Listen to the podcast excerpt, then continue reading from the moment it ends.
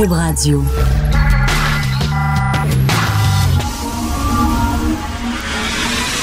De 10 à 11. De 10 à 11. Richard Martineau. Politiquement incorrect. Cube Radio. Oh yes, c'est vendredi. Y a quelqu'un qui peut m'apporter un verre de vin blanc, s'il vous plaît, que je commence suite le week-end? Très content d'être avec vous. Hey, avez-vous vu ça? François Legault dit que le Québec n'est pas islamophobe. C'est terminé. Il a fermé la porte à une journée euh, nationale contre l'islamophobie. Ça a quand même pris trois jours trois, quatre jours même avant d'arriver à cette euh, conclusion-là, hein, parce que pendant euh, bon les événements euh, soulignant le deuxième anniversaire du massacre de la grande mosquée, on lui avait dit, on l'avait approché en disant est-ce qu'il va avoir une journée contre l'islamophobie? Il a dit ben je sais pas. Geneviève Guilbeault avait l'air à dire ben on, on, ouvre la porte, on ferme pas la porte, on va y réfléchir. Puis là, c'est après trois, quatre jours, finalement, il a dit non, non, c'est pas vrai. On n'est pas raciste. Je sais pas si je vous demandais, moi. Est-ce que vous êtes raciste? J'imagine que ça vous prendrait comme une demi-seconde pour me répondre non. Ben non. Lui, ça a pris comme trois jours à se penser. Est-ce que le Québec est raciste? Ça minute là. Moi, y penser, une journée passée, deux journées passées, trois journées passées. Finalement, non. J'ai pensé à mon affaire, Le Québec n'est pas raciste. En tout cas, bref, on va en parler un peu plus tard euh, dans l'émission la position du PQ sur la laïcité, euh, l'interdiction des signes religieux pour les employés euh, de l'État en position d'autorité. Eux autres sont pour une clause grand-père, c'est-à-dire que, mettons, la loi passerait aujourd'hui. Tous ceux, tous les nouveaux employés de l'État en position d'autorité euh, n'auraient pas le droit de porter de signes religieux. Et quel qu'il soit, là, ça vise pas seulement le voile, ça vise aussi euh, le turban sikh, la croix, etc. Ceux qui disent que ça ne vise que le voile, c'est complètement faux. Tous les signes religieux, mais bon, à partir d'aujourd'hui, tu n'aurais pas le droit, mais ceux qui sont là avant auraient le droit. C'est ridicule. C'est la position du PQ, elle est ridicule. Tu peux pas, une porte ne peut pas être à la fois ouverte et fermée. Elle est soit fermée, soit ouverte. Tu peux pas être à moitié enceinte. Tu peux pas être un petit peu enceinte. T'es enceinte ou bedon, tu l'es pas. Tu peux pas être un peu végétarien. Tu l'es végétarien ou tu l'es pas. À un moment donné, un principe, tu ne fais pas de compromis sur un principe. Imaginez ça, là. Il y a un policier qui pourrait porter un signe religieux parce qu'il est là depuis X temps, mais son confrère qui est avec lui dans la même autopatrouille ou qui est avec lui à côté de son bureau, lui pourrait emporter parce qu'il vient d'arriver. Ça n'a aucun sens. Ça n'a pas d'allure. C'est complètement stupide. Alors, euh, ils veulent puis ils veulent pas. Tu sais, c'est comme, à un moment donné, tu le fais ou tu le fais pas. Si c'est interdit, c'est interdit pour tout le monde. Le port de la ceinture de sécurité dans les autos, quand on a passé la loi, c'était pas à partir, si tu as eu ton permis de conduire à partir de telle date, tu n'as pas besoin de porter de ceinture de sécurité, mais si tu l'as eu récemment, ton permis de conduire, tu dois porter une ceinture de sécurité. Ben non, Là, il y aurait des automobilistes qui peuvent, puis d'autres qui peuvent pas. Ben non. Une loi, c'est pour tout le monde, c'est pour tout le monde, pareil. Alors, euh, je trouve ça un peu bizarre, un peu, un peu de, l'eau dans leur vin, mettons, euh, pour euh, le Super Bowl ce week-end. Et là, tout le monde se transforme en expert de football. Ça, ça si j'étais un vrai expert de, de football, ce que je ne suis pas, je trouverais ça un peu, ça me tomberait ses nerfs les touristes. C'est comme dans le festival de jazz. Pendant le festival de jazz, tout le monde connaît le jazz. C'est drôle, vous n'en écoutez pas pendant le reste de l'année, mais les deux semaines du festival de jazz, oh mon Dieu qu'on aime le jazz. Tu sais, c'est le, Super Bowl, tout le monde se met à parler de football. Ah, ah, dites-le donc, vous allez aller chez vos amis regarder le Super Bowl parce que vous allez, y avoir de la boisson puis de la bouffe. C'est tout puis il va y avoir Maroon 5 euh, qui va faire un show. That's it, dites-le. Puis le restant, le football, c'est un prétexte à vous saouler la gueule, à manger des affaires qui sont pas bonnes pour la santé, qui sont grasses, puis tout ça, puis avoir du fun avec vos amis. Dites-le, arrêtez de faire semblant que vous tripez sur le football. Ça vous intéresse absolument pas. Euh, ça va mal, je trouve, pour la CAQ. Premièrement, euh, François Legault qui dit non je veux rien savoir d'une commission d'enquête sur les technologies de l'information. Il le réitéré, il réitéré, c'est fini, c'est terminé, parce que là, il y a eu l'histoire Bon, il y a des rumeurs de collusion, c'est toujours les mêmes entreprises qui ont les gros contrats, euh, il n'y a aucun maudit contrat de technologie de l'information, de logiciel, de système informatique qui fonctionne, il y a tout le temps des dépensements de coûts complètement débiles, on ne respecte jamais les échéanciers. Euh, là, on a vu qu'il y avait des faux CV, c'est-à-dire que les entreprises euh, trafiquent les CV de leurs employés pour pouvoir obtenir des contrats du gouvernement. Ça a l'air que c'était su dans le milieu de tout le monde. Toi, si tu es un employé qui est straight, qui est honnête, et tu veux euh, donner ton CV, ton vrai CV, ton employeur va dire non, non, il faut que tu trafiques ton CV, il faut que tu manques parce que sinon, on n'aura pas le contrat. Ça, c'est une pratique que toutes les firmes font. Puis je pense que même le gouvernement le savait. Bref, il y a de plus en plus de gens qui disent, regarde, c'est le foutu bordel dans ce milieu-là. C'est vraiment le bordel informatique de A à Z, de bas en haut. On peut-tu faire le ménage une bonne fois pour toutes? Et là, Ricard avait dit, non, non, non, non, on n'a pas besoin de commission d'enquête. Puis là, c'est François Legault qui dit, on n'a pas besoin de commission d'enquête. Pourquoi? Pourquoi? C'est pas la CAC qui réclamait à corps et à créer une commission d'enquête dans le milieu de la construction. C'est eux autres. Ah, il me semble que c'est Nathalie Roy qui demandait à, tout prix une euh, commission d'enquête puis qui voulait en avoir une euh, dans le milieu de la construction. Ben pourquoi on n'en ferait pas dans le milieu? Là, maintenant qu'ils sont au pouvoir, Éric Kahn, quand il était dans l'opposition, il voulait à tout prix une commission d'enquête. Là, maintenant qu'ils sont au pouvoir, non. Non, non, on n'aurait pas besoin de commission d'enquête. Pourquoi? Avez-vous des choses à cacher? Avez-vous des amis que vous voulez protéger? C'est un peu les questions qu'on peut se poser sur la CAQ. C'est un peu bizarre. Là, il y a un lanceur d'alerte qui vient de se faire sacrer dehors, un agronome qui dit, hey, là, on fait des recherches sur les pesticides, l'impact des pesticides. Euh, l'industrie privée fait des pressions auprès des chercheurs pour que essayer d'influencer euh, leurs rapports, leurs résultats, pour pas que ça soit trop sévère envers l'entreprise privée. Euh, ça n'a pas de sens. Alors lui a contacté, euh, ben, premièrement ses employeurs, ministre de l'Agriculture, eux autres, ils n'ont rien fait, silence radio, ils n'ont pas bougé. Il a dit, hey, excuse-moi, c'est parce que là, il y a de l'ingérence privée dans notre étude. Eux autres, ils n'ont rien dit. Alors là, quand ça bougeait pas, il est allé voir un journaliste de Radio-Canada. Et là, il s'est fait sacrer dehors par le ministre lui-même. Ça, c'est ce qu'on appelle du micromanagement, la micro-gestion. Que le ministre sac dehors un petit fonctionnaire qui est situé cinq paliers en dessous de lui. Là. C'est pas un job d'un ministre de faire ça. Et là, François Legault dit non, non, non, non, non.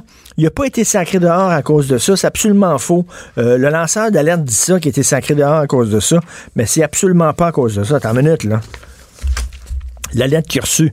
Je vous avise par la présente de ma décision de vous congédier. Vous avez fait preuve d'un manque de loyauté envers votre employeur en transmettant un document confidentiel à un journaliste. De plus, il s'agissait d'un geste planifié et volontaire. Ben, c'était clair, là. Ils l'ont sacré dans. Fait que là, il protège les gens du milieu de l'information en disant il n'y aura pas de commission d'enquête. Et d'un autre côté, il dit non, non, le pas sacré dehors. Est-ce qu'on protège les lanceurs d'alerte ou pas? Oui, mais il a manqué de loyauté envers son, employeur. Je m'excuse, mais la loyauté d'un fonctionnaire, c'est envers le public qu'il sert. Il n'est pas là pour protéger le gouvernement. Il n'est pas là pour protéger l'État. Il n'est pas là pour protéger l'image d'un parti. Il est là pour protéger l'intérêt public. La même chose pour les professeurs. Quand les professeurs disent aux parents, écoutez, euh, ça marche mal dans l'école, il y a des problèmes d'intimidation, puis euh, on parle à la direction, la direction veut rien faire, la direction ne bouge pas, ou alors il y a un manque flagrant et crucial euh, de, de ressources, de ressources matérielles, on manque de, je sais pas, on manque de livres, de manuels ou de ressources humaines, on manque de professeurs, on manque de psychologues et tout ça. Quand ils disent ça, ils se font dire par leur employeur, c'est-à-dire la direction de l'école ou la commission scolaire, vous manquez de loyauté. Non, non, non, non, non. Les fonctionnaires, ils doivent être loyaux envers une seule et unique personne, c'est-à-dire le contribuable, le citoyen. Ils doivent pas protéger le gouvernement. Donc, je trouve ces deux décisions un peu bizarres de la part de la CAQ, qui pourtant avait eu un très, très bon début de mandat. Mais là, veut rien savoir d'une commission d'enquête, puis euh, euh, ne protège pas un lanceur d'alerte. Je trouve que ça regarde, ça regarde extrêmement mal. Oubliez pas, c'est le hijab day aujourd'hui. Alors, euh, on encourage toutes les femmes non musulmanes à porter le voile pendant quelques minutes, quelques heures, ou alors toute la journée, si vous voulez bien. Peut-être que, madame, vous allez prendre goût. Vous allez peut-être en acheter un. Après ça, il y en a tellement de toutes les belles couleurs, toutes sortes de belles couleurs pour vous. Alors, ce serait le fun, un non hijab day. Hein? Jamila Ben la Bible, d'ailleurs, se, bat pour ça. Un non-hijab day en Iran, en Arabie Saoudite, au Qatar, aux Émirats Arabes Unis, où on permet aux femmes voilées d'enlever leur voile. Ah, essayez ça, peut-être vous allez prendre goût, Madame Voilée. Enlevez votre voile pendant quelques jours. Tiens, un non-hijab on devrait faire ça chaque 2 février.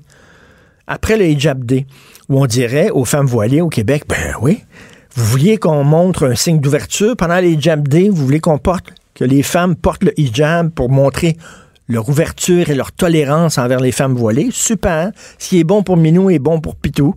Euh, c'est une autoroute à deux sens. Alors, c'est parfait. Et le 2 février, les femmes voilées feront montre d'ouverture envers les femmes non voilées et enlèveront leur voile pendant quelques minutes, quelques heures ou même toute la journée. Je pense que ça passerait pas. Je pense que ça passerait pas. Ça passe d'un sens, mais pas dans l'autre. C'est bizarre. Je trouve que l'ouverture devrait être ces deux sens. La tolérance devrait être sur les deux sens. Euh, dans ces pays-là, on devrait permettre aux femmes de ne pas porter le hijab, mais bon, non. Alors, Hijab Day, chaque 1er février. J'espère que vous allez passer une excellente journée. Martineau et l'actualité, c'est comme le yin et le yang. Impossible de les dissocier. De 10 à 11. Politiquement incorrect. Alors donc, François Legault a dit non, il n'y aura pas de journée euh, nationale de lutte contre l'islamophobie. D'ailleurs, il se fait reprocher cette décision-là par certains lobbies. Nous allons parler avec Steve E. Fortin, qui est blogueur Journal de Montréal, Journal de Québec. Salut Steve. Oui, salut, comment ça va? Très, très bien. Écoute, avant de parler de ça, avant de parler de ça, tantôt, en ouverture d'émission, je disais, je parlais de deux choses. Premièrement, François Legault qui dit qu'il n'y en aura pas de commission d'enquête publique sur les technologies de l'information. Ouais. Ça me déçoit énormément. Et deuxièmement, il tente, il tente de minimiser le renvoi cavalier euh, d'un lanceur d'alerte. C'est c'est deux décisions qui, qui me déçoivent, moi, de la part de la CAQ. Euh, écoute, ça, ça a été une semaine quand même, mais il fallait s'en attendre, là, comme euh, caucus précessionnel euh, à Gatineau. Puis là, tout à coup, François Legault se trouve devant la, la, la tâche pas mal plus ardue dans son cas de gouverner. Et euh, on peut voir là, on en a discuté toi et moi il y a quelques semaines concernant là, le bordel informatique, ce qu'on a appelé le bordel informatique. Je veux dire, il, il suffit de, de faire une courte recherche sur les déclarations passées de, de députés caquistes pour se rendre compte que ce que François Legault est en train de faire présentement, c'est précisément ce qu'il a longtemps reproché aux libéraux, euh, c'est-à-dire de minimiser ce qui se passe euh, et, et, et de, de, de finalement pas avoir le courage de, de faire le ménage là-dedans. Euh, moi, je peux te dire que Bonardel, François Bonardel et Éric Kerr avaient été assez, euh, euh, il avait été là très incisif en chambre concernant, puis il demandait qu'on fasse le ménage là-dedans. Puis là, maintenant qu'ils ont les leviers du pouvoir, ben, on s'aperçoit, on dirait qu'on entend Jean Charest au départ quand il voulait pas tenir la commission d'enquête sur l'industrie de la construction. Ça me fait penser à ça. Puis je me dis, j'espère, j'espère qu'à un moment donné, euh, on va pas revivre encore ce- ce- cette espèce d'alternance de, de nouveaux partis qui gouvernent comme un vieux parti. Et, et c'est précisément aussi ce que ce que l'on reproche à François Legault dans le cas du lanceur d'alerte. Ben oui. Le texte de Patrick Lagacé ce matin, euh, je veux dire, euh, on- moi je, je- je lis ça puis je me dis ben voilà, on- voilà un nouveau parti qui gouverne exactement comme l'ancien parti, puis c'est un peu plate dans ce cas-là. Un peu plate, tout à fait. Là, il a dit, bon, écoute, euh, il n'y en aura pas de journée euh, de lutte contre l'islamophobie. Toi, Steve, si je te disais, est-ce que tu es raciste? Je pense que ça te prendrait un tiers de seconde avant de me dire non. Lui, ça lui a pris trois jours, finalement, avant de dire, ben, finalement, j'ai pensé à mon affaire, puis le Québec n'est pas islamophobe, parce que quand même, il y a eu un petit cafouillage, parce que euh, Mme Guilbeault semblait euh, ouvrir la porte à une journée du genre. Ben là, il faut il faut, il faut distinguer, à mon sens, là, euh, il faut distinguer deux choses. Est-ce qu'il y a de l'islamophobie au Québec? Euh, Ben, écoute, il y, en a, ça traverse toutes les sociétés occidentales. Ça traverse en fait, euh, tu sais, on peut pas dire que ça, que ça n'existe pas. Ben, Il y a de, y a l'anti, il y a de l'antisémitisme, il y a du racisme anti-noir. On va dire, malheureusement, on est comme toutes les autres sociétés. Là. On a nos Oui. pommes pourries. Ben exactement, mais le- de là à dire que on va prendre, euh, on, on- va se servir, parce que c'est un peu ça qui arrive. Là. Il, y a, quand même, il faut le dire là, euh, le- dans le concept de l'islamophobie, il y a aussi une, thèse politique qui existe. Puis euh, de, de, de là à, à dire, on va prendre, on va se servir de l'acte euh, de, de, de, d'un, d'un, d'un type là, qui a commis un attentat, parce qu'il faut le dire, c'était un attentat. Euh, mais est-ce qu'on va, on va se servir de ça pour, euh, pour ensuite euh, essayer d'assigner toute une population toute une nation et, de dire, ben voilà, cette nation-là est traversée d'un courant d'islamophobie, puis on va avoir besoin d'une journée. C'est ce que je dis dans mon texte de ce matin. Il mmh. faut faire attention à ça parce que euh, le 4 septembre, on devrait aussi se souvenir toujours euh, de ce qui s'est passé au Métropolis. Puis n'oublions jamais, jamais, jamais. Puis j'ai eu la chance de, de faire des entrevues avec euh, des, des, gens qui étaient de la SQ qui ont, qui, qui, qui, ont, qui ont témoigné puis qui disaient si l'arme de Richard Henry Bain, de la façon dont s'est configuré le Métropolis, si son arme ne s'enraye pas, il y a des bonnes chances que ce soit la première ministre élue du Québec qui passe là. Parce que de la façon dont ça s'était passé, là, euh, je veux dire, c'est, on, on est dans quelque chose qui a, qui a, qui a des proportions gigantesques est-ce que ça veut de dire la même façon que ce qui s'est passé à la mosquée. Est-ce que ça veut dire que le, Canada est euh, québécophobe?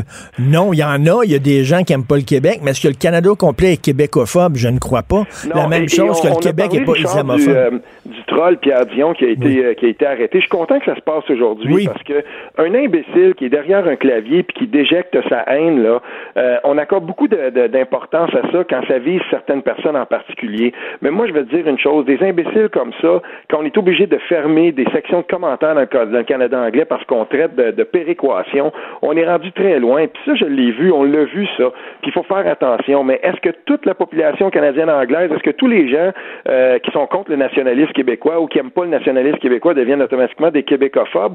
Ben c'est faux. Il faut pas faire ça. Puis il faut pas dire ça. Et je peux te dire une chose, pour avoir travaillé dans cinq provinces canadiennes différentes dans ma vie professionnelle, euh, s'il y a une chose que j'ai appris, c'est que le Canada, c'est un voisin de choix. Et j'ai beau être indépendantiste, mais j'ai eu, eu la chance de parler de mes convictions indépendantistes dans des places. T'as pas idée dans le Canada anglais. On m'a toujours accueilli dans le respect. J'ai eu des discussions des fois corsées, mais on est, on est capable ici dans notre environnement de discuter de ces choses-là. Puis on, on se fera pas foutre en prison pour ça. Fait qu'il faut faire attention là. Tout à fait. Mais, mais, difficulté moi avec ça. Mais Steve, si j'étais musulman, je me mhm. poserais cette question comment ça se fait que Alexandre Bissonnette n'a pas été jugé pour attentat terroriste? Il n'y a pas eu d'accusation formelle pour attentat terroriste? Ah, tu le dis toi-même, puis tu sais, si ça, c'est pas un attentat, c'est quoi? Je veux dire, il a, visé un groupe en particulier pour faire peur à une communauté en particulier, pour semer la terreur chez cette communauté-là. Moi, j'appelle ça un attentat terroriste. Ben, j'ai, je me suis aussi demandé la même chose dans le cas de Richard Henry Bain. Comment ça se fait qu'on l'a pas jugé pour attentat terroriste? Et euh, semble-t-il, moi je suis pas juriste, là, je vais faire attention aussi, mais je vois là-dedans quand même certaines certaines similitudes, là, toute proportion gardée. Euh, tu sais, on, on, aurait pu, euh, on aurait pu dans les deux cas aller jusque là. On a décidé de pas le faire. Euh, tu sais, je, je, ça là-dessus. Euh, moi, j'y vois, j'ai, je n'ai jamais eu peur de dire dans les deux cas que c'était des attentats, euh, des attentats politiques, des attentats terroristes. On, on, on, nommera ça comme on voudra, mais certainement, en tout cas, on dépasse, euh, on dépasse, si on veut, le spectre du crime. Euh, tu sais, je veux dire, c'est, euh, c'est pas un meurtre là, euh, tu sais, comme un autre meurtre. Là. On est là-dedans dans, dans ou des meurtres. Là, on est là-dedans dans vraiment dans le registre de l'attentat de gens qui posent des gestes et puis qui posent des gestes vraiment là pour créer, pour créer la terreur, littéralement Mhm. Donc moi là-dessus, j'ai aucun, euh, j'ai aucune difficulté à, désigner ces deux, euh, ces deux crimes-là ou ces deux attentats-là de, cette façon-là. Euh, écoute, là, il se fait reprocher par certains lobbies musulmans de pas être à l'écoute, de manquer de sensibilité en disant je veux pas de journée nationale pour lutter contre l'islamophobie. Le problème, c'est qu'il a créé quand même des attentes, parce qu'elle semblait dire qu'elle était ouverte à l'idée, Madame Guilbeault. Oui, mais et, là, je vais, je vais même dépasser peut-être un petit peu ce cadre-là pour euh, euh, parler un peu des difficultés communicationnelles, les difficultés de communication d'un nouveau gouvernement. Euh, tu sais, je veux dire, on, on voit bien là que tout n'est pas complètement arrimé. Puis oui, il arrive parfois que euh, une personne puisse dire quelque chose dans un, dans, dans, un nouveau gouvernement, créer des attentes par rapport à un dossier X. Puis euh, ensuite, ben là, le, premier ministre, lui, il doit recadrer, euh, il doit recadrer le tout. Et on n'a pas fini de, on n'a pas fini là dans cet axe-là parce que quand on va commencer à discuter du, du projet de loi de la laïcité, un des premiers projets de loi apparemment là, selon ce qu'on en sait, qui sera déposé dans la nouvelle session qui, qui, qui va commencer, j'espère qu'on va aligner nos aux flûtes parce que, euh, et ça dans tous les partis, euh, à la CAQ, il y a des gens qui sont d'accord, il y a plusieurs députés qui sont pas d'accord avec la, avec la clause grand-père, mais il y en a d'autres. C'est fait qu'à un moment donné, quand ça va être le temps pour euh, le gouvernement de présenter son projet de loi, ben il va falloir que les communications soient très très bien réglées parce que sinon on va avoir des dissonances. Et ce ben que la ministre Guilbeault a fait, ben c'est justement c'est un c'est une dissonance là en quelque sorte. Puis si il y avait eu une si on veut une adéquation préalable avec le bureau du, du premier ministre, si on avait validé tout ça, ben j'imagine qu'avant de faire cette déclaration-là, François Legault, on a vu c'était quoi sa position, ben j'imagine que cette position-là aurait primé, puis que Mme Guilbeault n'aurait pas eu à faire cette déclaration-là ou créer des attentes. Là. Écoute, je vais te parler maintenant du lanceur d'alerte. Là. Euh, Si tu travailles dans une entreprise privée, mettons moi puis toi, là, on travaille pour Québécois. Là. Mhm. C'est certain qu'on a un devoir de loyauté. sais. Je ne commencerai pas à chialer contre mon entreprise à longueur de jour, du matin au soir, puis du soir au matin. À un moment donné, si t'es mhm. pas content, sac ton camp. Bon, je peux comprendre ça, un fonctionnaire, euh, ta loyauté, elle est envers qui? Elle est envers le public que tu dois protéger et servir ou elle est envers ton employeur? Elle est envers, qui ta loyauté? Là, euh, ici, on, une chose est certaine, là, on sait pas tout de ce qui s'est déroulé. Mm. C'est drôle parce que tous les jours, il y a un petit bout de tissu de plus, on décline un petit peu plus d'informations. J'ai hâte de voir le fin mot de l'histoire. Mais pour ce qui est d'un fonctionnaire, c'est vrai qu'il y a une loyauté envers son employeur, mais il y a aussi un devoir euh, de loyauté envers la population qu'il sert. Et euh, essayer de, de si on veut, là, de, de faire l'arbitrage entre ces, ces, ces deux euh, entre ces deux devoirs-là, ben des fois ça peut être difficile. Puis le lanceur d'alerte là-dedans, la personne qui décide à un moment donné, euh, on, on l'a vu là, dans l'industrie de la construction, à un moment donné, quand on a commencé à parler de ça, s'il n'y a pas des gens qui, à un moment donné, ont dit, ben oui, peut-être que je travaille pour le gouvernement du Québec, mais ce qui se passe au ministère des Transports mm. du Québec présentement, ça n'a aucun bon sens. Puis ma chaîne de commandement, euh, quand je vais dans ma chaîne de commandement, quand je vais voir mes gestionnaires, personne ne veut en parler. Ben c'est ça. C'est ça, parce que ton premier devoir, je pense, c'est bon, d'aller vers tes employeurs, vers ta chaîne de commandement, vers tes supérieurs, et leur parler. Lui, ça a l'air, c'est ça ce qu'il aurait fait. Puis là, c'était silence radio. En deuxième recours, il est allé vers les médias. C'est ça que tu dois faire en deuxième recours. Mais il faut jamais oublier une chose, et, là, euh, on, va en venir à quelque chose qui, qui, qui est un peu corollaire de tout ça si toi, tu es au ministère des Transports du Québec, si toi, tu es au ministère de l'Agriculture du Québec, puis que tu, tu regardes dans la, la, la, chaîne de gestion, puis tu es rendu dans les sous-ministres, là, tu montes dans les hauts échelons de la fonction publique, puis que tu te rends compte que ces gens-là ont été nommés là, puis c'est des postes qui ont été éminemment politiques. Au ministère des Transports du Québec, il y a un, sonneur d'alerte qui voulait essayer de faire sortir quelque chose, alors que le, Parti libéral avait nommé des amis à des postes clés pour s'assurer que le couvercle saute pas sa marmite, ben, il pouvait pas rien faire. Puis ça, on l'a vu, c'est documenté, on sait que ça s'est passé comme ça. Donc, au ministère de l'Agriculture, quelqu'un comme, comme ce monsieur-là, là, je veux dire, si je me souviens, si je me trompe pas, il est ingénieur, euh, je veux dire, le, monsieur, euh, ouais, c'est ça, il est agronome. Tu sais, le, monsieur, il fait pas ça de gaieté de cœur, d'après ce que j'en comprends. Là. Puis il essaie, il va voir sa chaîne de commandement, puis ça marche pas, puis il se dit, mais c'est contre l'intérêt supérieur de la population du Québec ce qui est en train de se passer là. Est-ce qu'on prend une décision en fonction des intérêts euh, mercantiles d'une compagnie privée qui a ses entrées dans... Tu sais, quand on est rendu là, là, euh, ben, il va falloir se poser la question puis c'est drôle mm. parce que tu suis toi aussi, je le sais parce que je le vois, tu suis Annie Trudel. Hein? Oui. Puis quand on regarde le, l'information qu'elle qu'elle peut donner par rapport à ce que c'est que qu'être un lanceur d'alerte, euh, je veux dire, je suis pas d'accord avec tout ce qu'elle écrit, Annie Trudel, mais il y a une chose, par exemple, les lanceurs d'alerte comme elle, comme Ken Pereira, euh, tous ces gens-là qui ont, euh, qui, ont, je veux dire, qui ont littéralement là presque jeté une bombe sur leur propre carrière professionnelle pour essayer de faire avancer les intérêts premiers des citoyens. faut les écouter parce que peut-être que ce monsieur-là dont on parle en ce moment, cet agronome-là, ça, ça, sera le prochain Annie Trudel. Ben oui, tout à fait. Écoute, est-ce que tu regardes le football dimanche, toi? T'es-tu un gars de football? Je suis un gars de football. Euh, je vais être avec euh, une gang de chums puis de, de, de, gars et de filles. On fait ça chaque année. Puis euh, pas que je suis le plus grand connaisseur de, de, football, mais j'aime bien, j'aime bien quand même. Un fan des pattes, un fan des pattes où tu te lèves à 3 heures du matin pour les détester? Un peu comme les Bruins. J'aime pas les Pats, j'aime pas les Bruins, j'aime pas ce qui vient de Boston, moi. OK, merci beaucoup, Steve. OK, salut. Bon match. L'art est dans la manière. Non, c'est pas de la comédie. C'est politiquement incorrect avec Martineau.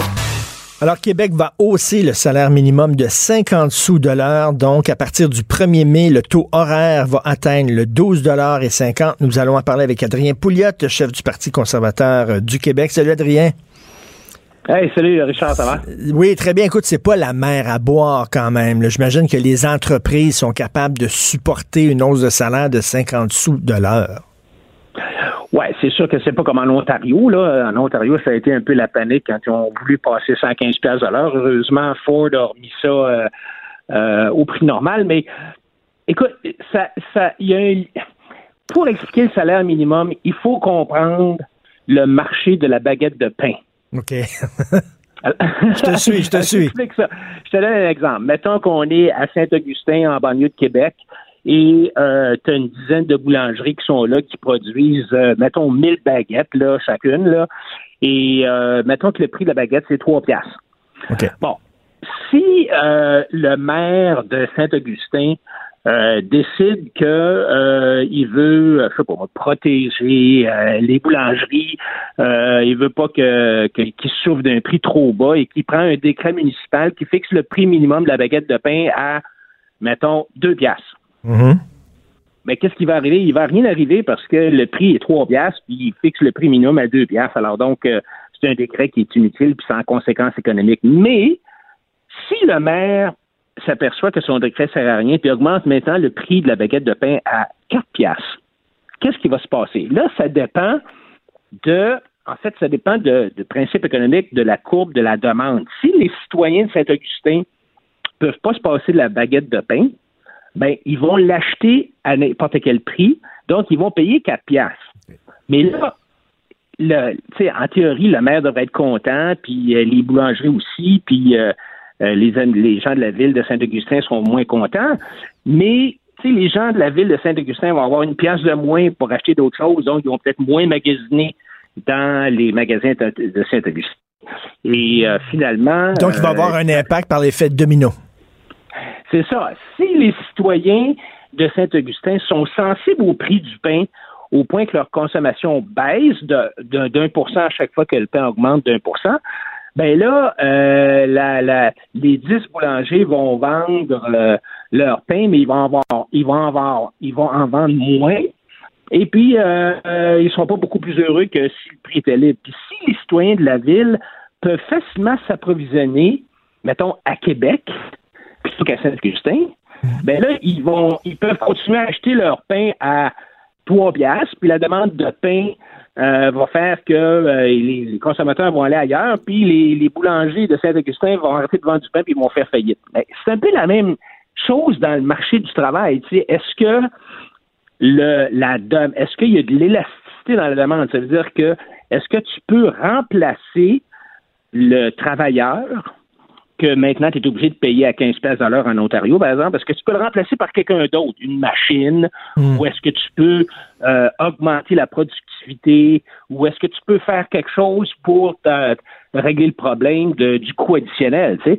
Et, donc, si, si tu peux facilement remplacer le travailleur euh, par d'autres choses, trouver une autre façon, ben là, euh, tu, tu vas tout simplement réduire l'emploi auprès des gens au salaire minimum. Puis on sait, Richard, que les gens qui sont au salaire minimum, ce sont surtout à 60% à peu près des, euh, des étudiants puis des jeunes adultes. Mm. Et euh, donc, la hausse du salaire minimum, c'est sûr que ça va redistribuer le revenu des propriétaires d'entreprises vers les travailleurs et donc peut-être faire augmenter ben, le salaire de ceux qui vont en profiter, mais mais ça va augmenter les coûts salariaux. Puis là, ben, les entreprises vont tenter de réduire leurs dépenses en remplaçant les travailleurs au salaire minimum par des travailleurs euh, plus productifs ou bien en misant sur l'automatisation, l'automatisation, puis c'est ce qu'on voit chez McDo, tu sais, maintenant tu peux commander ta bouffe euh, sur une machine. Alors, ça se traduit par des pertes d'emploi chez les travailleurs au salaire minimum. Mais, mais là, il y a des gens qui disent, ouais, mais tu sais, ces entreprises-là qui doivent payer 50 sous de plus de l'heure, leurs employés, ils vont faire, euh, en fait, ils vont, ils vont augmenter le prix de leurs produits, puis finalement, c'est le consommateur qui va payer pour ça.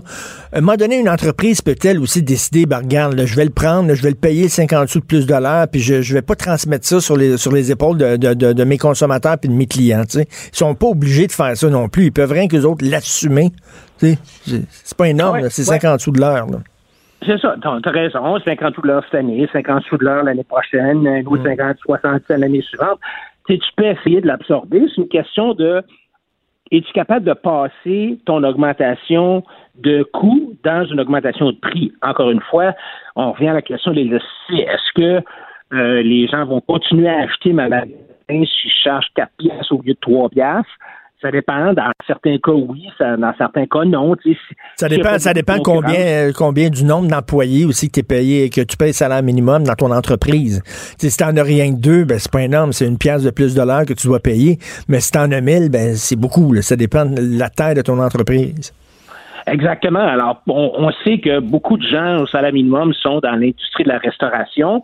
Euh, alors, est-ce que le salaire est une composante importante des coûts dans un restaurant, euh, moi, je suis pas propriétaire de restaurant, je sais pas, mais je pense que relativement, là, oui, là, tu sais, il y a d'autres coûts. Il y a le coût de la bouffe, il y a le coût du loyer, il y a le coût de l'électricité. Usine, usine, de textile aussi, là, j'imagine. C'est ça. Ah, alors, il y, a des, il y a des industries où ça n'a pas vraiment d'importance, d'autres où ça a une plus grosse importance. Mais c'est, tu sais, tout pour te dire, Richard, que c'est compliqué. C'est pas simple. Chaque propriétaire d'entreprise va avoir sa décision à prendre. Mais on sait, on l'a vu en Ontario, ça a été bien évident en Ontario quand ils l'ont essayé pendant un petit bout de temps, que ça a eu un impact ben majeur sur. Euh, à 15 pièces, à 15 pièces jour au lendemain, ça c'est un impact majeur parce que c'est toute ton échelle de salaire que tu dois changer là. Si la personne au salaire minimum est rendue à 15 pièces, mais la personne qui était payée un peu plus qui était payée 15 pièces, veut plus être payée 15 pièces, elle va être payée maintenant 17 pièces. Tu dois changer toute ton ton échelle de salaire, là ça a un impact énorme. Puis exactement, c'est ça, c'est un effet domino. Le gars qui était à 15 va dire, là, moi, ben oui. si, le gars qui était à 12 s'est rendu à 15, moi, je vais être rendu à 18. Et, et euh, donc, le, le, bureau, il y avait une, espèce de bureau du, du, contrôleur financier en Ontario qui estimait que la hausse projetée du salaire minimum en Ontario entraînerait une perte nette d'environ 50 000 emplois, principalement chez les adolescents et les jeunes adultes. Puis, tu sais, on essaie d'aider ces gens-là, les gens qui sont au salaire minimum, qui sont surtout, comme je te disais tantôt, des adolescents, et en passant aussi les immigrants, des gens qui sont qui n'ont pas de diplôme, bon, tu sais, ceux qui sont qui sont c'est plus difficile, mais dans un sens, c'est comme si tu sais, le salaire minimum, c'est la première job, c'est comme la première marche de l'échelle. Hmm. Dans la, Et là, si on enlève la première barre, puis la deuxième barre, puis la troisième barre de l'échelle, puis tu commences à la quatrième barre, ben, la barre est haute, tu sais, puis c'est plus difficile pour bien ces, gens, ces gens-là de trouver un emploi à 15 pièces à l'heure. Les employeurs vont dire, ben, écoute, toi, tu qu'un étudiant, tu n'as pas d'expérience, euh, euh, laisse faire, tu sais, à, à, 15 pièces à l'heure, moi, je vais m'engager quelqu'un qui a au moins 2, 3 ans d'expérience. Ben oui. ça fait que l'emploi... Ben oui, parce que tu dis, je le paye maintenant, je dis, je paye pas un petit salaire, je paye un plus gros salaire, fait que je vais m'assurer qu'il est capable de faire la job, là. Donc, dans ce temps-là, tu oublies euh, les gens qui sont pas expérimentés, tu oublies euh, les étudiants. Puis il y a autre chose aussi avec l'augmentation du salaire minimum, c'est que le gouvernement se fait une très belle image en disant, regardez, là, on a augmenté le salaire minimum, mais il fait payer cette opération qui est une opération électorale, une opération d'image par les entreprises privées. Les autres, ça leur coûte rien, le gouvernement, là, de dire, ils peuvent dire demain, ça va être 13 pièces, 14 pièces, ça leur coûte rien. Ils se font une belle image, puis après ça, ils pèlent ça dans le cours des entrepreneurs en disant, vous autres payez pour ça. Ah, c'est ça, c'est une mesure qui semble rien coûter. En tout cas, sur le coût, ça paraît pas. le coût est diffusé dans, est diffus dans l'économie. L'autre affaire aussi, c'est que il y a, il y a seulement un quart de la hausse du revenu de travail dans, quand tu augmentes le salaire minimum, tu profites directement aux familles à faible revenu parce que dans les étudiants dont je te parlais, là, on disait que c'est surtout les étudiants qui sont mm-hmm. euh, au salaire minimum. C'est pas tous les étudiants qui sont pauvres dans le sens où moi, moi, tu sais, quand j'étais étudiant, là, euh, je fais, oui, je travaillais au salaire minimum, mais je vivais, je vivais chez mes parents. Alors, j'étais pas, je vivais pas dans un, une famille à faible revenu, donc il y a beaucoup de, d'augmentation du salaire minimum qui sont accordés à des gens qui ne sont pas nécessairement dans des familles à faible revenu. Donc, la hausse du salaire minimum, ça, c'est pas un mécanisme d'intervention efficace pour réduire le taux de pauvreté parce que ça vise pas nécessairement les gens qui vivent dans une famille à faible revenu. Tout à fait. Écoute, rapidement, il nous reste une minute et demie, deux minutes. Là, là ça a l'air qu'il y a des problèmes avec Théo Taxi. C'est la gestion. Il y a quelqu'un qui a parlé et c'était mal géré. Écoute, ils sont passés à travers cinq PDG en, en quelques mois. Là. Ouais, tu sais, euh, j'ai vu Guillaume Lepage euh, qui a tweeté Ah, c'était un bon projet, mais c'était mal exécuté. C'est sûr que c'était mal exécuté, mais c'était un mauvais projet en partant. Et on, on, s'est fait à croire, tu sais, euh, quand euh, euh, le premier ministre Couillard est revenu de Paris après avoir parlé à Al Gore, puis là, ben, il était sur un nuage, puis il faut tout électrifier, puis euh, euh, c'est ça, là, tu sais, c'est que tu as eu, d'abord, un, tu as eu un entrepreneur, puis ça prend toujours dans des projets capotés comme ça, ça prend une espèce de leader. Puis bon, Taillefer avait, à ce moment-là, toutes les, sur tous les bons pitons pour avoir créer une espèce d'engouement pour son mm. projet. Tu sais, tu avais le, méchant Uber dont il fallait qu'on se protège au Québec, et puis tu avais le salaire minimum à 15 justement, là, dont on vient de parler. Alors, il y, y, avait ça. Tu avais aussi une bureaucratie qui ne cherchait qu'une chose, c'est justifier son existence, agrandir la machine, puis écoute, avec Taillefer, là, on va avoir des taxis électriques, le ministère des Transports, ça va être plus gros, ben ministère de l'Environnement va en profiter, tout ça. Et c'est évidemment des politiciens hein, qui, euh, qui vont gagner des votes avec ça, ou en tout cas, ils espèrent gagner des votes avec ça. Mais le, le dindon de la face, c'est toujours, évidemment, le, le, le contribuable. Puis là, le contribuable. Et là, il y a une autre idée, là, ça a l'air, Amazon québécois. Puis là, François Legault dit, mon ami Alexandre Taillefer a une excellente idée, partir à Amazon québécois. Puis là, moi, j'écoutais ça en disant, non, non, non, non, non, non, non. Là, après avoir tété, après avoir tété les libéraux, il est en train de téter Kakis. Non, non, non, non, non, là. Mais comment ça se fait que François Legault s'en va dire deux choses? D'abord, un, que Taillefer, c'est son ami, parce que M. Taillefer, je veux dire, il faut pas oublier qu'il était quand même le directeur de la campagne électorale des libéraux, puis qu'il n'a pas arrêté de pisser sur le sur Legault pendant la campagne. Ben oui, ben oui. Pourquoi est-ce que M. Legault dit que Taillefer est ami? Ben oui. Deuxièmement, tu as un gars là qui vient d'avoir un échec absolument incroyable et il sort une autre idée capotée de se battre contre Amazon. Tu sais, je veux dire, se battre contre Amazon, ça n'a pas d'allure. Là. Amazon, c'est énorme, là, ben, Amazon. Écoute, T'imagines leurs entrepôts, là, leurs entrepôts Amazon, t'as tout là-dedans. écoute, là, si tu veux lutter contre Amazon, t'es mieux de te lever de bonheur. C'est pas parce que t'as un petit entrepôt à Sorel que tu vas pouvoir répondre aux besoins des gens. Merci beaucoup, Adrien. Merci toujours un plaisir, Richard. Salut, bonne fin de semaine. Salut, Adrien Pouliot, chef du Parti conservateur du Québec. C'est vrai, comment ça fait que François Legault a dit mon grand ami Alexandre? Alexandre n'arrêtait pas en disant si la CAQ est élue, ça va être la guerre civile dans la rue. Là, soudainement, c'est le chum à François Legault. Voyons Pour nous rejoindre en studio. Studio à commercial cube.radio. Appelez ou textez. 187 cube radio. 1877 827 2346. Politiquement incorrect. Le proverbe dit mieux vaut tard que jamais. C'est ce que j'ai envie de dire à la gauche québécoise. Février 2019 est une date importante enfin la gauche commence à comprendre et à se rendre compte qu'il y a des censeurs dans son groupe, que la censure vient de son clan, de la gauche. Da! My God, bienvenue en 2019. Ça fait des années que les gens de droite, un peu plus à droite, l'écrivent. Ça, c'était pas important. Non, il était niaiseux quand il disait ça. Il était débile, il était paranoïaque. Là, soudainement, Normand Baillargeon allume dans le devoir pendant Hey, il y a de la censure dans la gauche. tout le monde dit Oh my God, quelle vérité extraordinaire. C'est tellement drôle. Quand la gauche dit quelque chose, ça devient soudainement vrai, comme par magie. Nous allons parler avec Christian Rioux, justement du Devoir, correspondant à Paris pour le quotidien Le Devoir. Salut, Christian. Bonjour, Richard. c'est très drôle. C'est très drôle. Hein. Soudainement, la gauche là, dit il y a de la censure dans le clan de la gauche, et là, soudainement, tout le monde allume. Oui, oui, absolument, c'est vrai. Mais en tout cas, moi, ça fait quand même quelques années ben que, je le, que, je le, que je le dis, euh, que je le souligne. On l'a, on l'a écouté, on l'a vécu au Québec. Euh, euh, les grands cas de censure de ces dernières années, ce sont des cas de censure qui ont été faits, en tout cas au nom de, d'idéaux ou d'idées ou d'idées de gauche. qu'on pense à l'UCAM, des, conférences de Mathieu Bocoté, les conférences de, de Jamila Benhabib annulées. censure de deux pièces de théâtre cet été de Robert Lepage, on, rit plus là. On est, on c'est grave. On, est rendu qu'on censure le théâtre.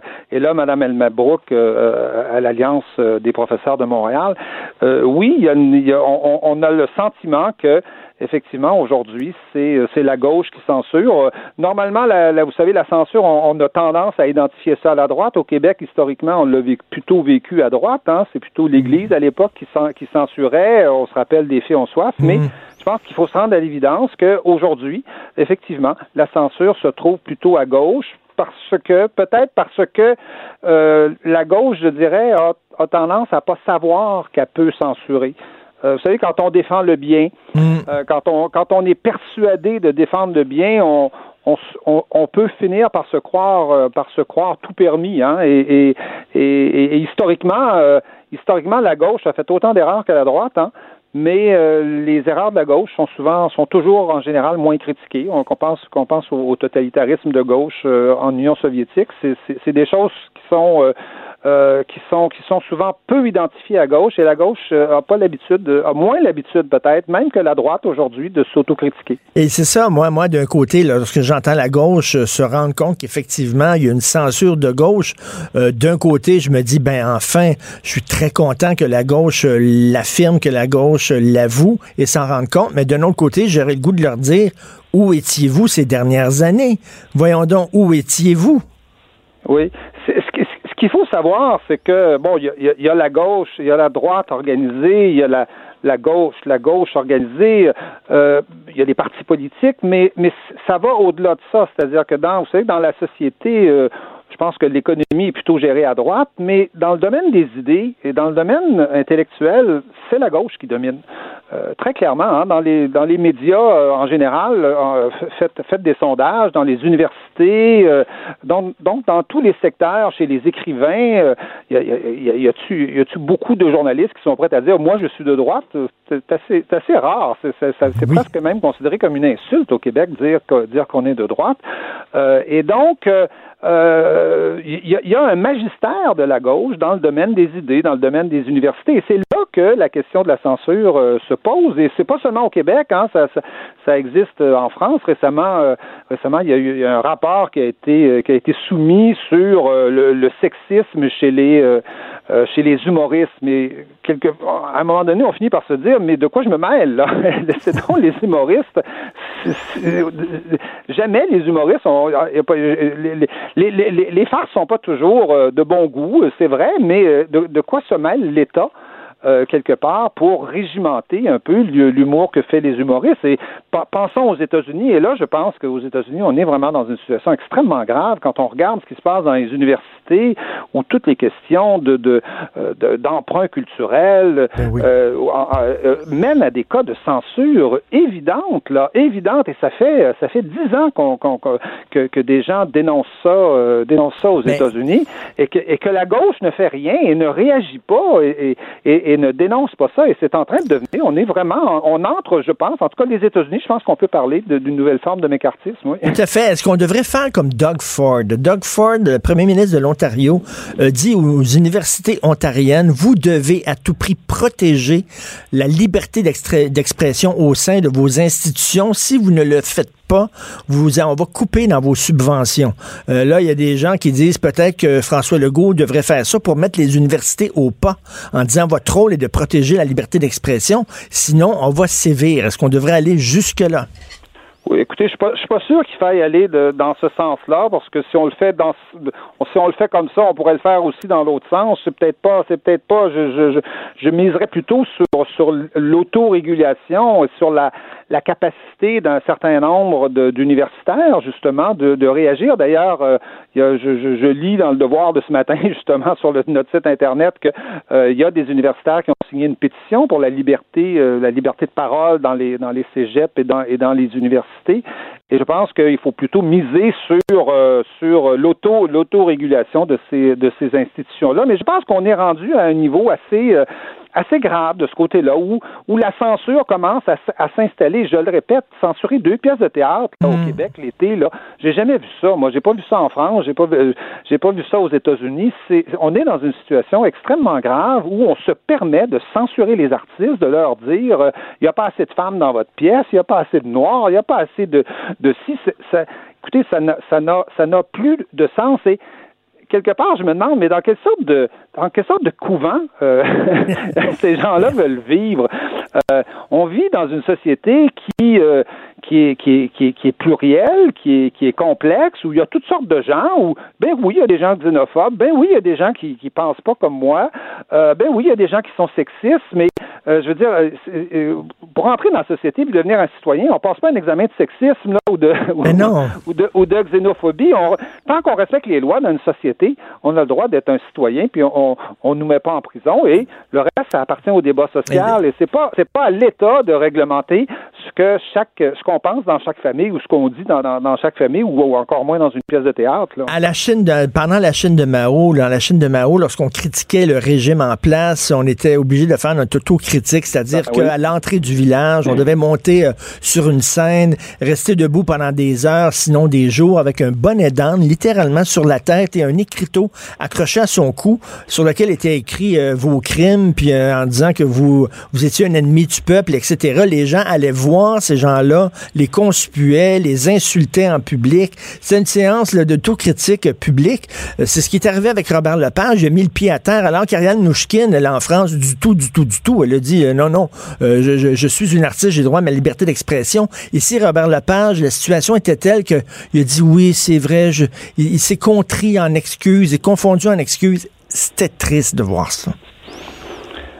Oui, je pense que je pense que c'est triste de voir ça parce que dans, dans une société on, euh, démocratique, on devrait être capable de vivre avec des divergences, c'est-à-dire euh, et d'ailleurs c'est à la limite c'est un des plaisirs, je dirais, de la démocratie de, de pouvoir parler avec des gens qui pensent pas comme nous, euh, qui, ce qui nous permet de découvrir des, des, des nouvelles idées.